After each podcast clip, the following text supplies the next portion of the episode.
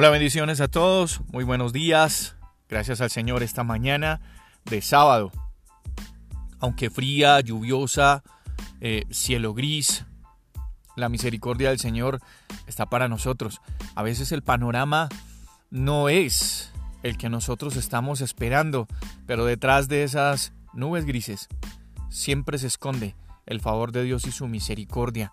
Aunque tú y yo no lo podamos ver, y eso le pasó al pueblo de Israel en algún momento, en el capítulo 78 del libro de los Salmos.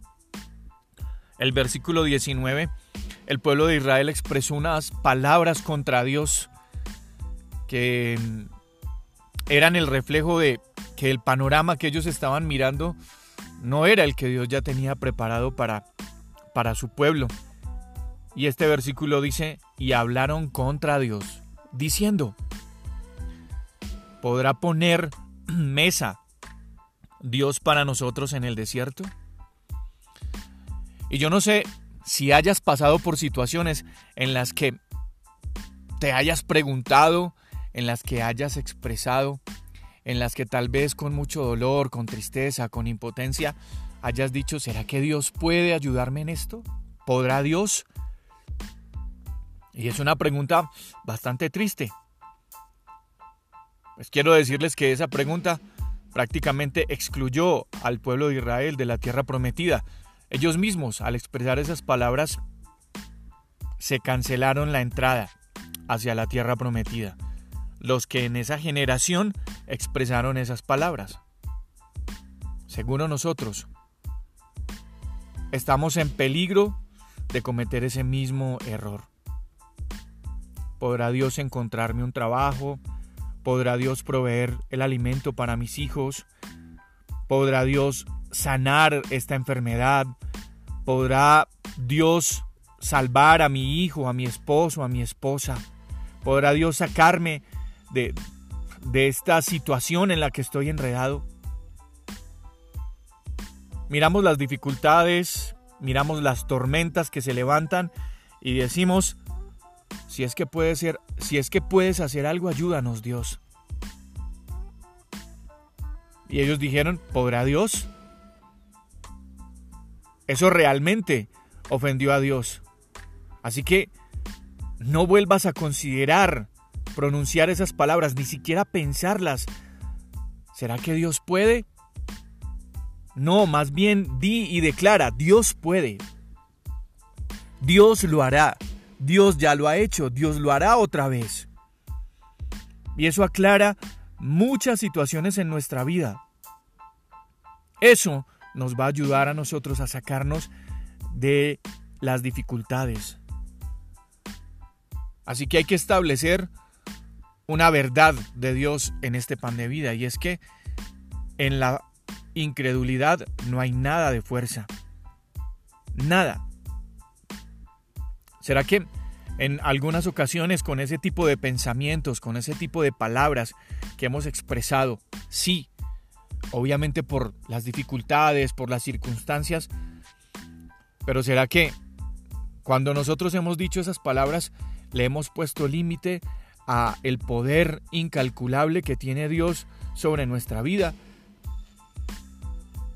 Le hemos restado toda la autoridad a Dios sobre lo que Él puede hacer por nosotros.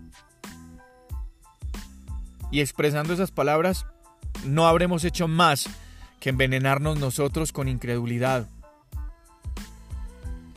Dios tiene lugares nuevos, Dios tiene nuevos recursos, Dios tiene la respuesta, Dios tiene la solución, Dios tiene la sanidad. Él puede hacer cosas nuevas, cosas inauditas, cosas secretas. Y eso requiere de un secreto, de un ejercicio que a nosotros nos cuesta mucho y es ensanchar nuestro corazón, ensanchar nuestros pensamientos, no limitar lo que Dios hace en nuestra vida cuando haciendo cosas terribles cuales nunca esperábamos, descendiste, fluyeron los montes delante de ti. Esas son palabras de Isaías. No solamente debemos desear y creer que Dios hará cosas inesperadas, tenemos que declarar que Él ya las hizo para nosotros. De Dios solamente fluyen los montes, solo en Él hallamos nuestra roca, nuestro refugio, solo ante Él podemos encontrar para nuestras pesadas cargas el mejor descanso. Debemos establecer nuestra fe en un Dios de quien los hombres no saben lo que Él ha preparado para los que esperamos en Él. No es suficiente creer. Nuestras creencias se vuelven convicciones cuando tenemos experiencias reales con Dios. Y eso hace que podamos desafiar nuestra fe, la fe que Dios mismo ha puesto en nosotros. Pero cuando nosotros no entramos en esos desafíos, entonces pensamos lo más fácil. ¿Será que Dios sí puede? Cuando la fuerza que necesitamos nosotros para ver las respuestas de Dios, Él mismo la ha puesto dentro de nosotros. No solamente tenemos que saber, tenemos que estar confiados en que lo que tú y yo estamos esperando Dios ya lo hizo y ya lo preparó para todos nosotros. Entonces, ¿qué nos queda? Esperar seguros en la roca que es Él y entender que Dios todo lo puede. Yo soy Juan Carlos Piedraíta y este es el pan de vida. Bendiciones a todos ustedes, un abrazo, cuídense mucho. Feliz fin de semana.